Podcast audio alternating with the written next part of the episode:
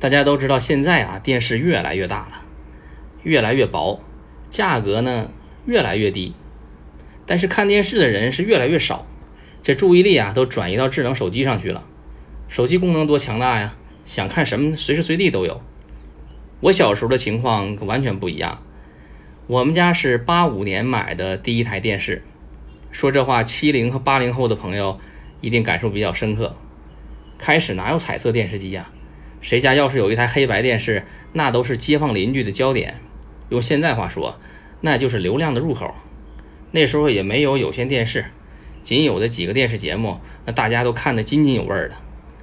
有一部电视剧叫《渴望》，您要是一下想不起来，我给您哼几句片头曲。悠悠岁月，欲说当年好困惑。一真一幻难取舍。哎，就是这个了。这部剧一开播，直接万人空巷，因为没有回放啊。到了点儿，人们都守在电视机前面，就等着看这个电视剧。为什么说电视是罪魁祸首呢？我一岁左右的时候啊，那时候家里还没有电视，隔壁呢买了台黑白电视机，那屏幕尺寸说起来比现在的 iPad 大点有限。当时放的是《大侠霍元甲》，我妈我爸就带着我到邻居家看电视。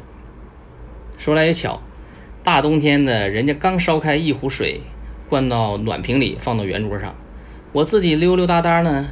就到这个放开水这屋了，我爸我妈都专心致志的看这个电视，谁也没注意我。